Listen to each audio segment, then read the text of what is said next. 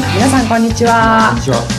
えーレブラ君と怪しい仲間たち7回目になります、えー本日もご出演は？はい、予備役ブルーリボンの会代表の荒木和弘です。はい、そして幹事長の私桂木奈美です。よろしくお願いいたします。ます。あレブラ君もいます。はい、えー今日はですね、えー荒木代表はえー公募の予備自衛官ということでは共通なんですけど我々の違いが技能公募であるということと私は一般公募なんでちょっと技能公募の世界についてお話を伺ってみたいと思います、えーっとまず何が違うんでしたっけ？はい、えー、まあ、あの、一般は、えっ、と、33、ん3までだっけ？えっと、34歳未満だったかな、はい私たちが受けるときは。はい。えーまでで、あの、まあ、誰でも応募できるんですけども、技能の場合は、えっ、と、47、変わってなければですね、えー47までで、で、えーその代わり、あの、まあ、いろんな技能ですね、僕の場合は、えっと、語学で朝鮮語ですけども、はい。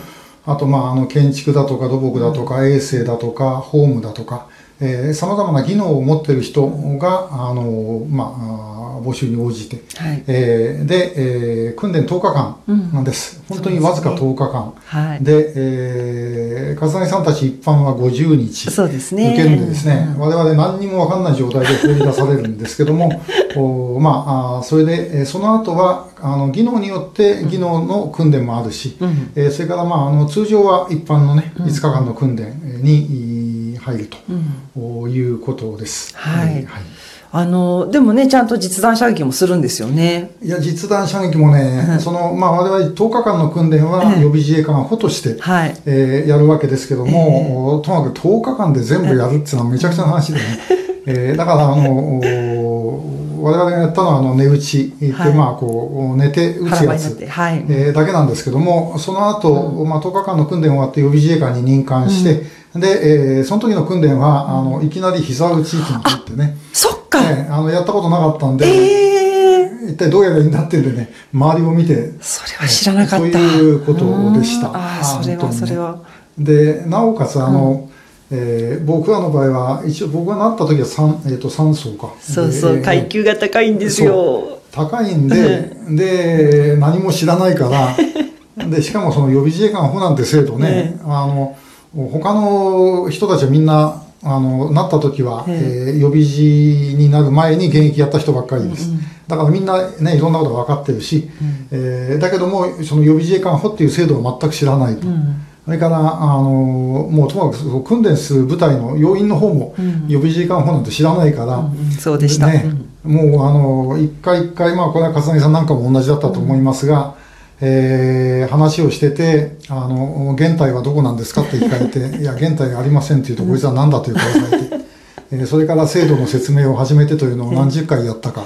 はい。はい本当なんか説明書きつけて歩きたかったですよね。サンドイッチマンのように。ねえーまあでも、あの、いろいろね、えっ、と、予備自衛官補の時は、あの、階級ありませんので、えー僕の同じ班だったらば、薬剤師とか、あるいは、えっ、と、整備、それから建築、それから英語もいたし、あの、まあ、いろんな人がいて、あの、ものすごく面白かったですよね。まあ、今でももちろんお付き合いしてる人もいるし、はい、ええ。実はこのレブラもね、初代の代表は荒木さんじゃないんですよね。はい。実質的な呼びかけに発起人は荒木さんなんですけど、ね、代表は階級の高い方に。代表は、あの、作ろうって言った時に一番階級の高い、まあ、これは軍隊式ですけども、ええまあ、専任者、はいね、えーだった笹さんという、あの、千葉で、えーお医者さんやっておられる方にやっていただいてました。んはい。で、その後、まあ、10日間の訓練を終えて、予備士として何年間勤められました？えーですから15年ですね。平成15 15年年かから30年までか。ね。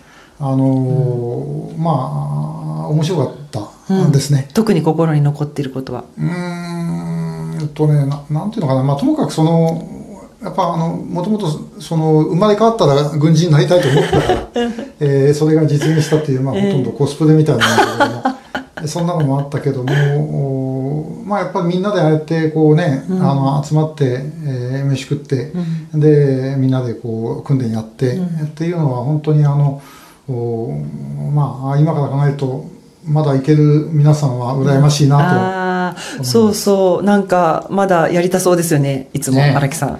えーあのうちの顧問の伊藤博さんは、えええー防衛省にええ。なんとか定年延長できないかって言ってくれてるそうで、ねえ。ねそれでもさん自身もやりたそうですからね。そうそう。再任用でもしてくれればいいんですけどね、うんうんまあ今でも時々ね、はい。あのお訓練の時に、うん。えー例えば班長官が見つからないとか、うん。なんかないって言って、ええ。で集合に間に合わないという夢を見て、マジですか、ええ。でうなうなされて起きることがあります。ええ。あ本当にそうなんですね、私そんな夢見たことない、あそう。いやそれはちゃんとやってたからね、ええ私はもともとそういう感じだったんで、ええ。えうん。今だから思うこといろいろあるのかもしれませんがこれからその技能の予備時法から予備時になろうかなって、ちょっと迷われてる考えてる人たちにははい。どんなことをお伝えしたいですか、そうですね。あのー本当にね、結構仕事忙しい人は大変です。正直言ってね。で、えー予備時本の時の、まあ、10日間、これはまあ私の場合は大学の休みがちょうど当たってたんで、